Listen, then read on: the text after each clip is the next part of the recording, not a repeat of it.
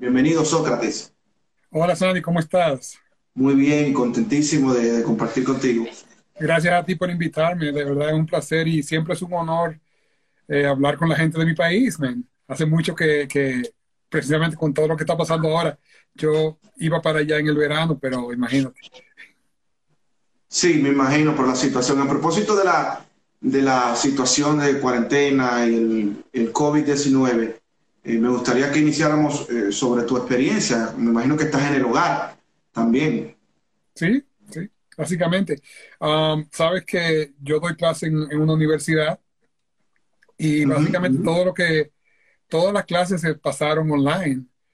Y muchas, básicamente haciendo videos y, hablando con los muchachos, ¿no? semanalmente yo hablo con ellos y, y trato, tratamos de mantenerlo lo más que se puede, pero ha sido difícil, sobre todo en el área de la música, con ensambles y, y, clases de instrumentos, es difícil. Pero, o sea, ya estamos llegando al final, por lo menos del semestre. No sabemos qué va a pasar después de ahí. Correctamente. Y en cuanto a, la producción, eh, ¿estás produciendo música eh, para ti particularmente? Bueno, precisamente una cosa que yo ahora mismo... Porque me imagino, perdona que te interrumpa, imagino que ah, independientemente de la situación eh, lamentable, ¿no? De todas las muertes por el, por el virus, me imagino que es un momento también como de introspección para los músicos. Definitivamente. Tú sabes que te da el chance de, como tú dices, introspección es la palabra, de empezar a buscar diferentes cosas. Ya yo estaba en, en proceso de, de, sabático para el año que viene, para el semestre que viene para trabajar en lo que va a ser mi próximo disco. Pero ahora mismo esto ha forzado a que uno haga otras cosas también. Una de las cosas que precisamente hoy estamos hablando, hoy, que eso es, sería una, es una primicia para ti, es, bueno, estamos hablando de hacer un video, solamente uno, de una de mis piezas con mi banda, la banda completa. Y hoy precisamente tengo a los muchachos de la percusión y la batería eh, trabajando en eso para comenzar la grabación. Excelente. Espero poderlo tener, espero tener la lista antes de que termine, eh, antes de que termine mayo, por, lo menos.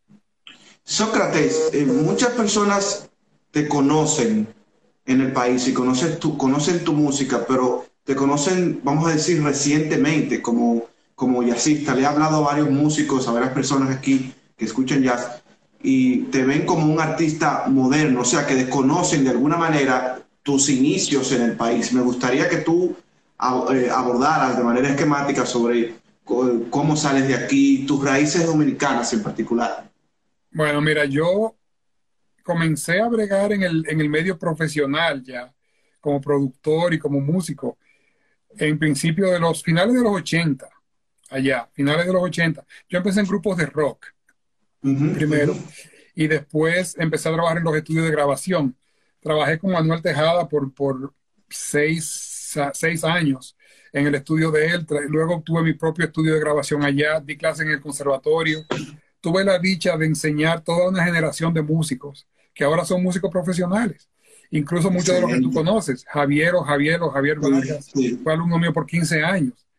Uh, muchos de los muchachos que están ahora en, el conservatorio dando clases fueron mis estudiantes, allá en clase privada, ya sea en el conservatorio. Pero básicamente trabajé luego en el Gordo de la Semana por cinco años como tecladista. Fui director de Los Ilegales por un tiempo como tecladista. Mucho de mi trabajo ya fue como tecladista. Trabajé con Jorge Taveras en, la, en el grupo de él también como tecladista. Y como guitarrista en algunas ocasiones en, otros grupos también. Ah, trabajé mucho con Dante Cucurulo en todas las, las, producciones que él hacía con Nurín, por ejemplo, y, y las de él también o sea, mi trayectoria en el medio de la música ya comenzó muy joven. Yo comencé a los 17, 18 años ya en el medio profesional. Cuando mi primer salto totalmente profesional fue con Junior Rodríguez, que era el cantante de Emphasis, pero después tuvo, tuvo una carrera como solista de merengue y salsa. Y a partir de ahí ya todo siguió creciendo, básicamente. Cuando en el 2000 yo hice mi propio estudio de grabación, pero después me di cuenta que yo tenía que seguir expandiendo. Yo, a mí no me iba mal allá, o sea, yo, estaba trabajando todo el tiempo, gracias a Dios. Yo estaba en el, entre el conservatorio, mi, mi estudio, trabajando con todo el mundo, pero decidí que seguir expandiendo y eso me trajo a Estados Unidos, hace ya en el 2004, hace ya 16 años.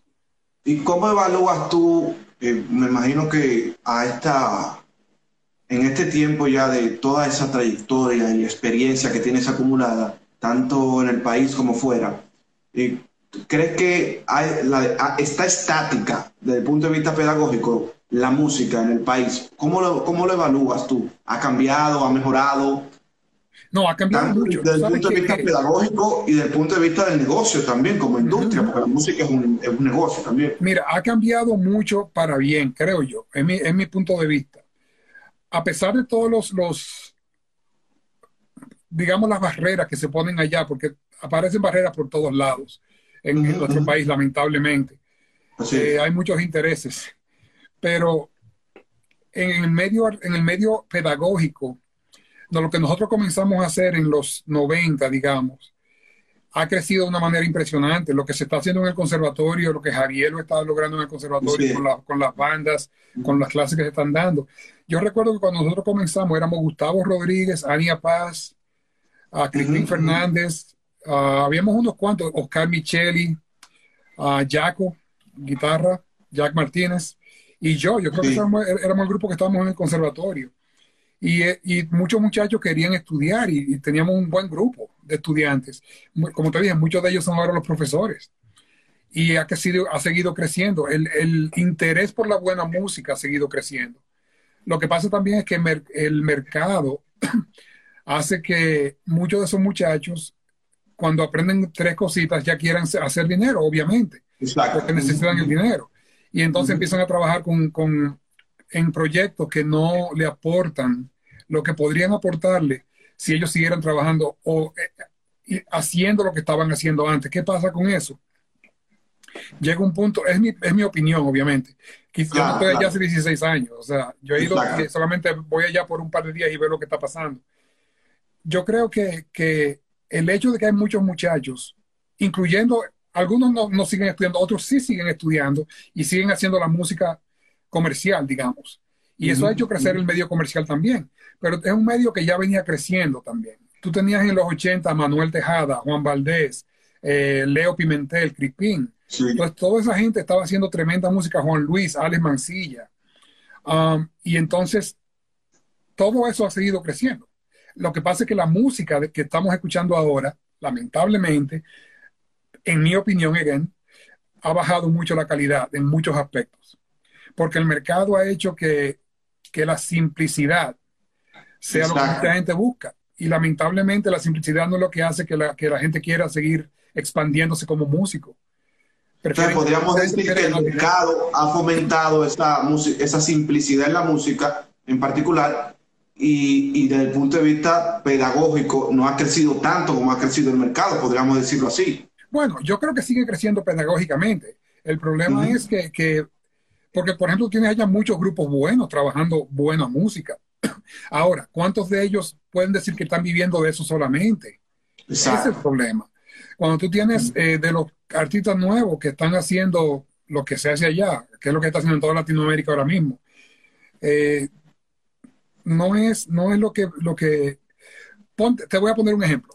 En los ochentas, tú prendías el radio en nuestro país, tú prendías el radio y ¿qué tú oías? Sergio Vargas. Merengue, así es. Merengue bien hecho. Merengue bien hecho. Sergio Vargas, Cocobán, whatever, Juan Luis, todo eso.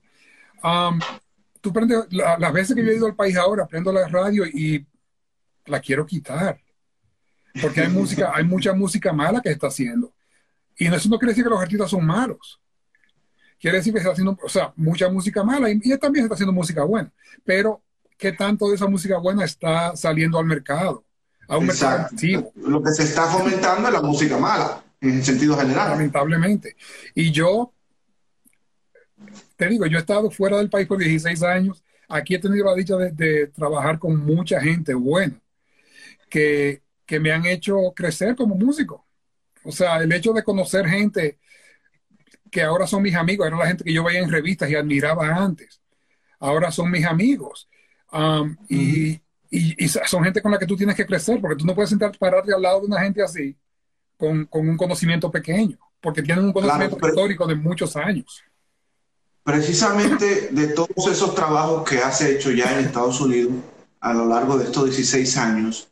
Eh, ¿Cómo se dio esa transición de cuando sales al país? ¿Se te hizo difícil eh, cuando sales del país llegar a Estados Unidos? ¿Y cómo fue todo eso? ¿Cómo comienzas a dar clase allá? ¿Cómo te estableces desde el punto de vista musical? Y ya cómo también eh, abordas todo el tema de tu, de tu, marca personal, de tu producción de jazz. me gustaría que conversáramos sobre eso también. Mira, fue bien difícil porque cuando tú, en, Santo Domingo yo estaba tranquilo, digamos, entre comillas. O sea, yo trabajaba bien, trabajaba con, tuve la dicha de trabajar en el medio artístico con la gente que yo quería trabajar. Con Juan Luis, con, con Manuel Tejada, con, la, con Dante Cucurulo, con la gente que yo quería trabajar. O sea que para mí era, era un honor y un privilegio trabajar con esas personas y aprender de esas personas. O sea, tú, tú, tú, consideras que alcanzaste el punto más alto de tu carrera en República Dominicana. A ese punto sí a ese punto. Puede que haya, que, haya, que haya cosas que yo no exploré, obviamente, pero eh, había cosas que yo tampoco quería explorar, definitivamente. Ah, pero yo tuve la dicha de trabajar con la gente que yo quería en ese momento y aprender de ellos. Cuando yo vine para acá fue, volví a, volví a la universidad, básicamente. Yo había estudiado ingeniería civil cuando yo tenía 18, 17, 18. Y, pero nunca la terminé. Yo me decidí por la música desde los desde siempre. Cuando yo llegué aquí fue a terminar mis, títulos, básicamente. Terminé mi, licenciatura primero en teoría y composición eh, tradicional. Ah, y después de mi maestría y mi doctorado, los dos en composición de jazz. Cuando yo empiezo el doctorado en, en, la universidad que estoy ahora dando clases, empiezo el doctorado, yo era el asistente de un, de un profesor eh, llega un momento en el que él se, va de la universidad para otro sitio porque estaba lejos de su esposa. Fue un momento en el que la universidad no podía hacer una búsqueda en ese momento porque era muy tarde ya. Me ofrecieron el trabajo temporalmente. Ahora era un trabajo no en composición precisamente. Yo estaba haciendo mi, doctorado en composición de jazz. Pero el trabajo que me, ofrecieron era de tecnología, que era parte de lo que yo había hecho en Santo Domingo como ingeniero y productor. Una gran parte de mi carrera siempre fue como ingeniero. Entonces, así comenzó mi trabajo aquí. Ah, en mi segundo año del doctorado me dieron el trabajo. Y ya... Perdóname, eh, perdóname mi ignorancia, Sócrates, pero ¿cuánto dura un, doctorado en jazz? Te lo pregunto porque eh, eh, no sé si es que está de moda, pero aquí hay muchos músicos jóvenes que se han interesado por hacer maestrías de jazz. Ahí está Marcio García, eh, entre otros también, que han hecho maestrías en performance y de jazz. Entonces, eh, luego de la maestría es que viene el, doctorado ya para completar. Correcto. Eh, la maestría te toma dos años. Perdona, tú mencionaste algo de Marcio también.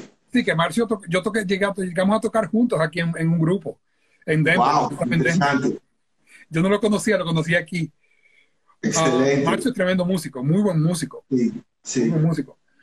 Ah, te digo, mira, el doctor, la maestría me duró dos años y luego el doctorado te dura lo que, lo que te dure. O sea, yo lo hice en tres años, cuatro años. Me tomó cuatro porque ya yo estaba trabajando eh, tiempo completo. Y yo le dije al que era mi jefe, yo le dije, yo no me puedo graduar en, en el año siguiente porque necesito tiempo para poder preparar mis clases, las clases que estoy enseñando.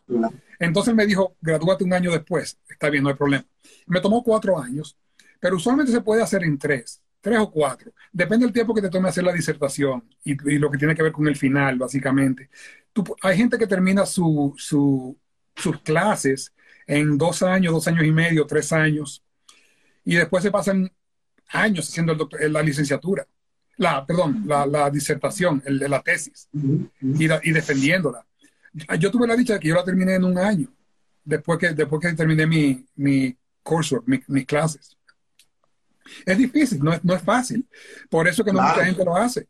O sea, es mucho trabajo, es mucho esfuerzo. Yo tengo mi familia, yo tengo dos niños y mi esposa, son todos músicos. Y wow. mi esposa enseña música aquí también y mi hijo, seguro tú lo has visto, que él es también, y mi, y mi hija, ella toca, toca piano, trompeta, canta y es tremenda wow. también. Una familia de músicos totalmente. Sí, sí, gracias a Dios, si no, no, me, no, me, no nos entenderíamos. uno de los mayores problemas en mi casa es, en el, yo estoy aquí en mi estudio, en el estudio de grabación, y uno de los mayores problemas es cuando yo necesito el estudio para algo y mi hijo está en el estudio, entonces no puedo usarlo y... Estamos haciendo otro cuartito para él, para que él pueda trabajar. Claro, claro, sí. No, pero mira, es, es, difícil, pero no es imposible, obviamente. Mucha gente lo hace, pero uno tiene que tener la, la determinación. Cuando yo salí de Santo Domingo, yo salí a esto. Yo salí, yo dije, yo voy a hacer mi doctorado. Ahora, son muchos pasos. En cualquiera de esos pasos pudimos haber fallado y tener que volver para Santo Domingo. Gracias a Dios no, se, no, no pasó. Todo se me dio como yo lo planeé realmente. Yo lo que quería hacer era terminar dando clases en una universidad como esta, como en la que estoy. Gracias a Dios, te digo, es uno de los mejores programas de jazz del país. Um, la banda de nosotros, por ejemplo, la banda U, tenemos cuatro bandas, cuatro big bands y diez combos. La banda 1 ahora mismo, 10 combos y varios grupos vocales también. La banda 1 fue ahora mismo elegida otra vez por Downbeat como la mejor banda del país.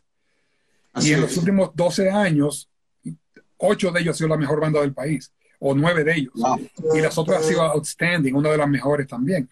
O sea, es un tremendo programa de jazz y yo soy el director del programa, de mi programa, del programa de tecnología. Para mí eso era lo que yo quería hacer, algo parecido a eso, y se me dio. O sea, se me dio en base al esfuerzo.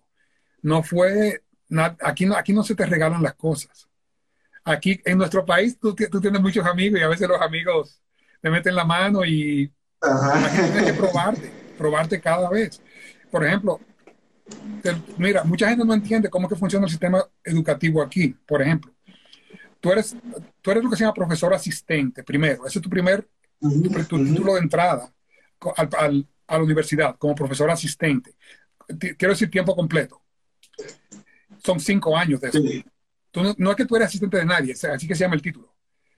Tú eres cinco años en eso. Después de esos cinco wow. años, tú, tú, tú, te vuelves, aplicas para ser asociado. Wow. Después de esos cinco años. Es todo un proceso. Es un proceso de 15 años. Después de esos cinco años, ya van 10, tú aplicas para ser full professor.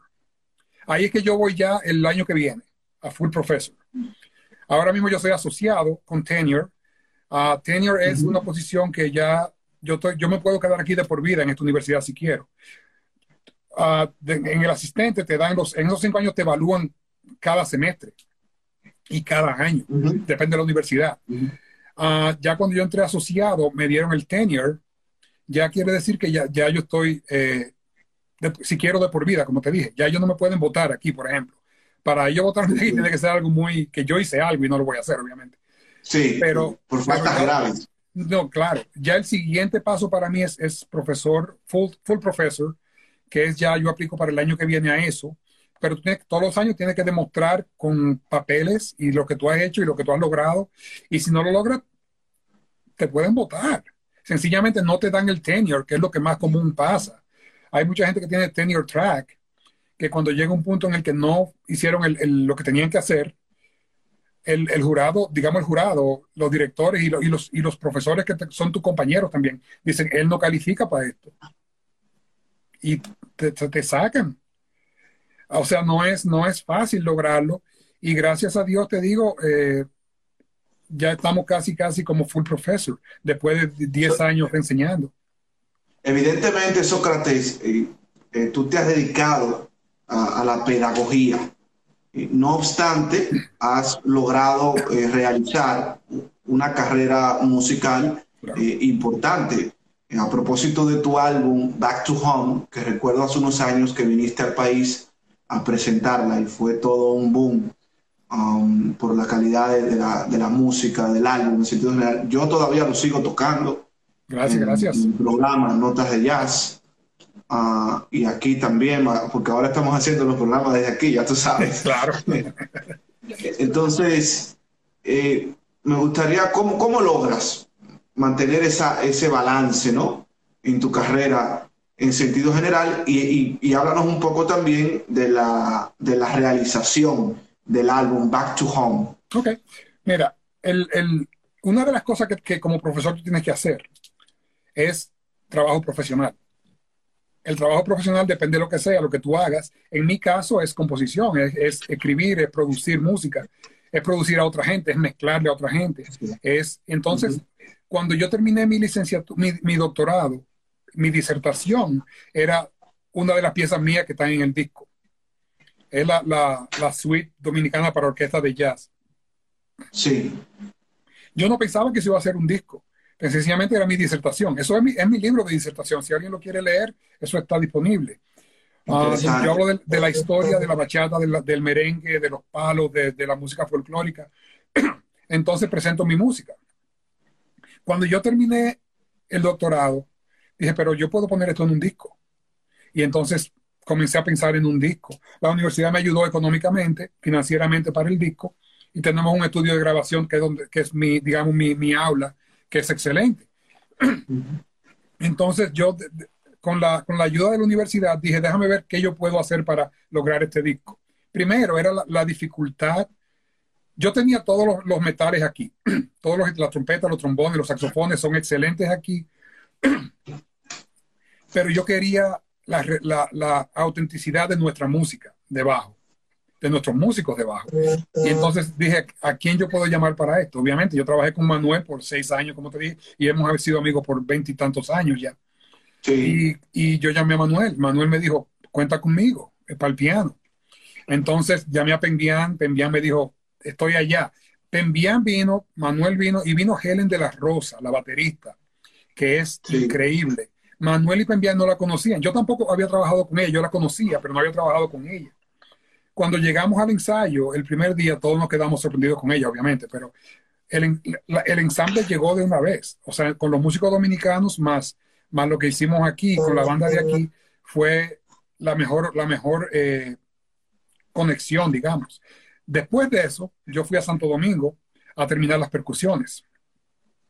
Allá trabajé, trabajé con el abuelo, con, con Félix García, con Rafael Almengó, el, hermano de David, Almengó. Sí, el abuelo, el guitarrista. No, no, el abuelo, el percusionista.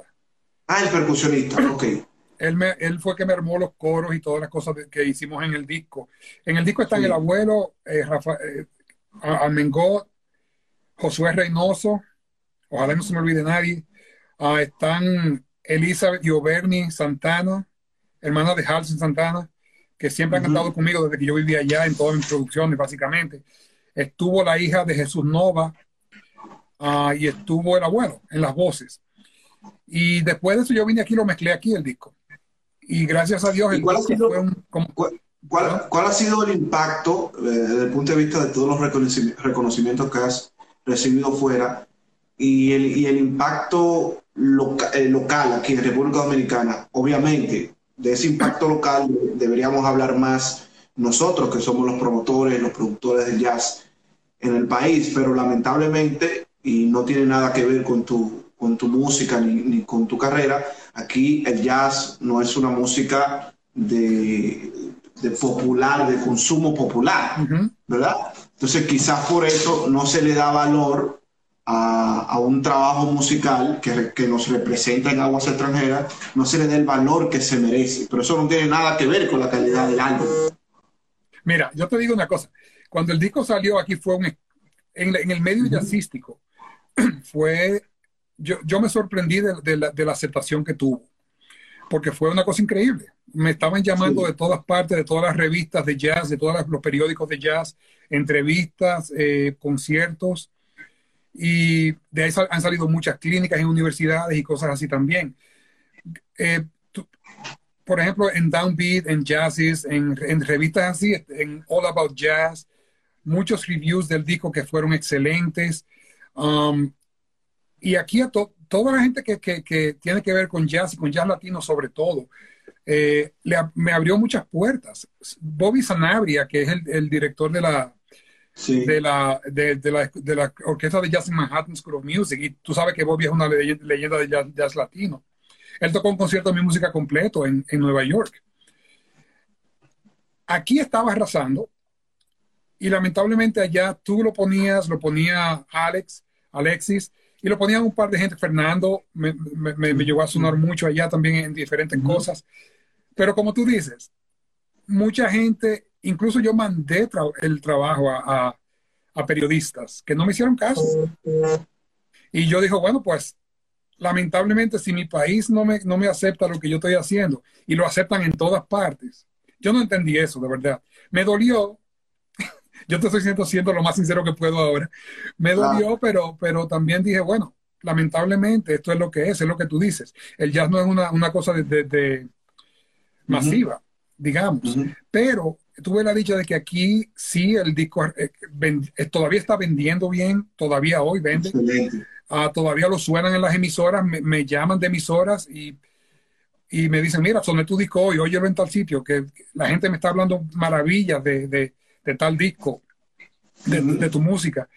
Y gracias a Dios, yo no me, yo no me puedo quejar.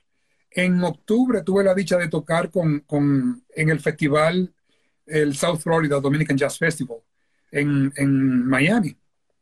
Y, y, eso fue también un escándalo. Ahí estuvo con, estuve, estuve con Waldo Madera en la batería, Pablito, eh, Pablito Drum, que ha sido mi, mi, mi, percusionista todo, de todo el tiempo, de que estamos, de empezamos la banda aquí, y Daniel Berroa, que es, es venezolano dominicano. Sí. Eh, y es, esa, esa, banda también son, ha sido, para mí esos muchachos han sido increíbles. Mira, después de eso tocamos un concierto en New Orleans, en el Gen. Y ahí tocó uh, otra baterista que es increíble, Ivana. Ivana es una cosa impresionante también. Um, y entre Ivana, Helen y, y, y Waldo, Pablito también, uh, en la batería han, han, sido lo que han hecho que el, que, el, que el enlace con la música de nosotros, con el merengue, con la bachata, con la salsa, con, con los palos, sea auténtico. O sea, yo quiero, eh, incluso Manuel vino a tocar conmigo en, Miami también, en ese concierto. Y tengo la dicha de que, de que esos músicos tocan conmigo y lo que me han dicho algunos de ellos, haya dinero o no haya dinero, tú me llamas y yo voy. Excelente. Ah, a ellos les gusta tocar mi música, a mí me encanta tocar con ellos, con todos ellos. Muy bien. Bueno, quiero saludar, Sócrates, a algunas personas que están en sintonía, a Yomari Pichardo, a Aida Luz, a Patti, a Ricardo Núñez, a Jenner Abreu, a Wendy Burgos, Chabeli, Cintia, Luis, Olga, Gisela Arias, a los amigos de Jazz Dominicana también, Fernando, que está en sintonía. Gracias por el, por el honor de compartir con nosotros también. A Pedro Ventura, a Esmeralda y a todas las personas que han entrado en el transcurso de la conversación. Gracias. Eh, bueno, hay algunos comentarios, déjame ver. Bueno, dice, eh, quien sabe apreciar el jazz sabe que usted es uno de los mejores. Esa Riquelme escribe ese comentario. Gracias. También dice Rafa Terrero, dice, maestro, usted tiene su público aquí, aunque no lo sepa. no, de verdad, eso lo agradezco. Porque mira, una de las cosas que yo, por la que yo hice este, este disco, que el primer disco que yo hice con, con, esa banda, fue porque yo quería exaltar la música de nosotros. O sea, mira, a mí me preguntaron, uno de mis profesores en mi maestría me preguntó, ¿qué cosas nuevas tú traes a la mesa? Eso fue en el 2008. Y yo no supe qué contestarle realmente. Yo no supe qué contestarle. Um, cuando llegó el punto de, trabajar el disco, que yo me di cuenta de lo que yo estaba haciendo ya con, la disertación y todo, y dije, pero esto es lo nuevo que yo traigo a la mesa, la música que yo tengo en, mis venas, la música de nosotros. Y por eso porque decidí trabajar ese disco con la música de nosotros. Me, para mí es un orgullo cuando la gente de mi país, la gente de nosotros, eh, lo aprecia, definitivamente. Para mí eso es un orgullo y, no, hay, muchos, hay muchos jóvenes en el, en el, país, músicos de jazz en particular, que se ven es en la disyuntiva de poder irse o poder realizar una carrera en el país. entonces se ven en esa situación, sobre, porque, óyeme, eh, quedarse en el país y no poder eh, desarrollarse desde el punto de vista pedagógico musical, eh, también es un sacrificio, vamos a decirlo así tú crees, en el caso tuyo, has logrado realizar una carrera fuera del país, pero ¿qué tú les recomiendas a todos esos jóvenes que hoy en día sueñan con realizar una carrera al nivel o superior a, la que tú has logrado? Yo creo que superior. Sí. Um, básicamente, mira. Es mucho pedir superior. soñar grande. Yo creo que hay que soñar grande y atreverse a dar el salto. Cuando yo vine para acá, Sandy, yo tenía un niño y mi esposa. Y venir para acá a un país donde nadie me conocía, digamos, donde todo era incierto, fue un, un salto de fe. Fue, vamos a, vamos a hacerlo y a ver lo que sale de aquí.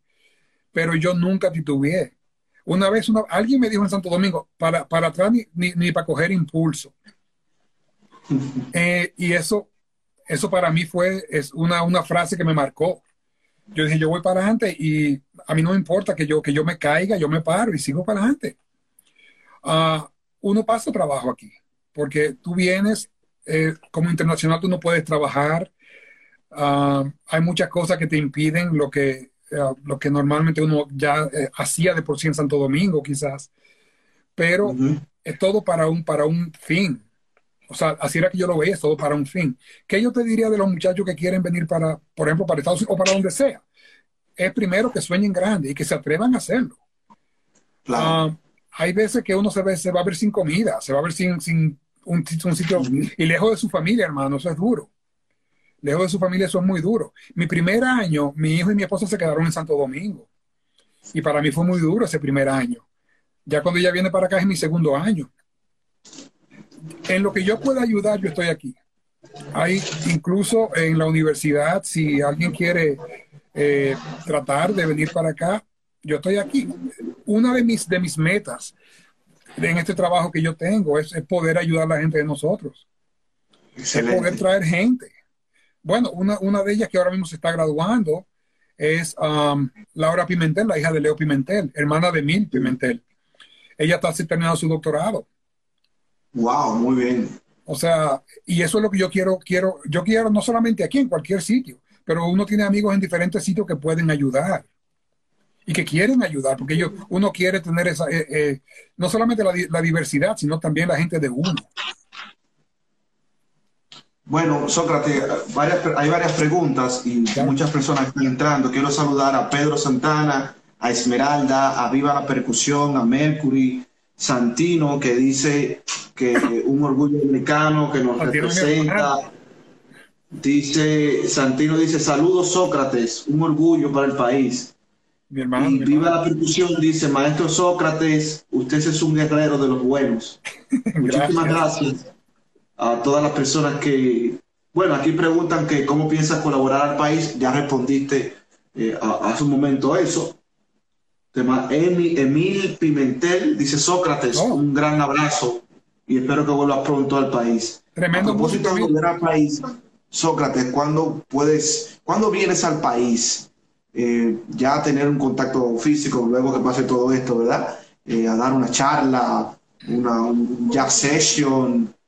¿Cuándo, ¿cuándo Mira, te veremos aquí en el país? A mí me encantaría lo más pronto posible, pero no, me, me encantaría llevar mi banda o por lo menos la última vez que yo fui a tocar allá, no la última, creo que la penúltima, no me acuerdo ya. Yo fui a tocar en, en el festival que eh, um, Restauración y fueron varios de mis músicos de aquí esa vez. Ya, Restauración, sí. sí. Y fueron varios de, de mis Iván, músicos de aquí. De Iván y, Fernández, si no me equivoco. ¿Perdón? De, creo que es de Iván Fernández. Uh -huh. Sí, de Iván. Y fueron varios y les encantó. Y, me, y, to, y muchos de ellos me están diciendo, yo quiero volver. A mí me encantaría llevar a esos músicos, porque son músicos de, de, muchos de ellos son profesores universitarios. Y son músicos de un nivel increíble. Por ejemplo, yo tengo uno de los que toca conmigo ahora es Jeff Coffin, que toca con Dave Matthews, pero él tocaba con Bella Fleck, o toca con Bella Fleck todo el tiempo. Uh, y él me ha dicho muchísimas veces, yo quiero ir a Santo Domingo contigo. A mí me encantaría ir y que ellos pudieran dar masterclasses, pudieran dar un, un taller, lo que sea, y tocar un concierto. Pero también ah. a mí me importa mucho que toda esta gente que yo lleve o llevo si, ayuden a, a, a, nuestros muchachos allá.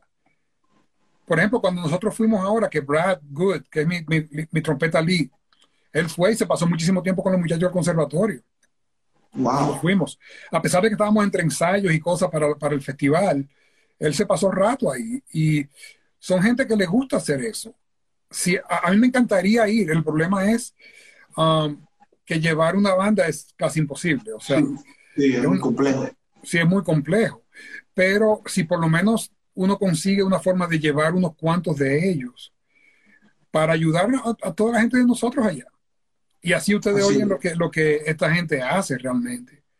Porque uno, aquí mucha gente, la gente que me ve en concierto aquí tiene la dicha de ver a este grupo, a estos grupos de, de, de músicos que son de los mejores músicos del país. Yo tengo la dicha y el honor de que ellos tocan mi música y que me dicen que sí cada vez que yo les digo vamos a tocar. Uh, para mí yo me siento como un muchachito en, en, entre gigantes. Cada vez que yo estoy frente a, frente a mi banda tocando mi música, pero cuando yo veo este, este grupo de gente delante de mí, que fueron algunos profesores míos, otros que son profesores en otras universidades, que yo sé el nivel que tienen o con quién tocan, y yo digo, wow, están tocando conmigo. Para mí eso es un honor, todos los días. Finalmente, Sócrates, eh, claro, claro, y para todos los dominicanos también un honor que tú, que tú estés representándonos a ese nivel. Finalmente, Sócrates, es una pregunta que me hicieron a través de las redes sociales. Cinco músicos o cinco bandas o artistas de jazz que tú consideres que estén haciendo un buen trabajo en la República Dominicana. Hay muchos. ahora mismo se está haciendo muchas buenas cosas ya. Mira, ahí tú tienes a Alfredo Balcácer, tienes a Yacer, que está haciendo la música dominicana con el jazz, Yacer Tejada. Muy bueno. Tejeda. Él fue mi alumno también. Yacer y Alfredo, los dos fueron alumnos míos también. Uh, Alfredo Balcácer, sí, muy bueno. Tiene una producción, eh, la presentó en nuestro programa. ¿Cómo se llama la producción? Eh, bueno, no recuerdo. Sí, eh, tú tienes a, a, a, Otoniel, está haciendo tremendo trabajo también en, la percusión allá. ¿Quién más? Dios mío. No, allá hay mucha gente haciendo tremendo, tremendo trabajo y, y, y representándonos bien fuera del país también. Tienes a Ocean Jacobo, que tiene un, un, disco tremendo. Henry Price tiene un buen disco también. Hay mucha gente queriendo hacer música. Ojalá y que aparezca la forma de que, de que puedan hacerlo y, y, no solamente hacerlo, sino poder ganar dinero de eso. Que tú, que tú no tengas que estar dividiéndote en, en 40 pedazos para poder vivir de la música.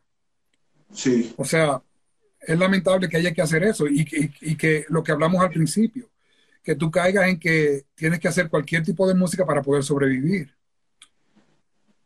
Excelente. Bueno, Sócrates, hemos llegado ya a la postrimería de esta conversación. Para mí ha sido un honor compartir, escucharte en primer lugar y compartir con toda nuestra audiencia toda esta tu historia o parte de tu historia porque es bastante extensa. Solamente en Estados Unidos tiene 16 años, imagínate.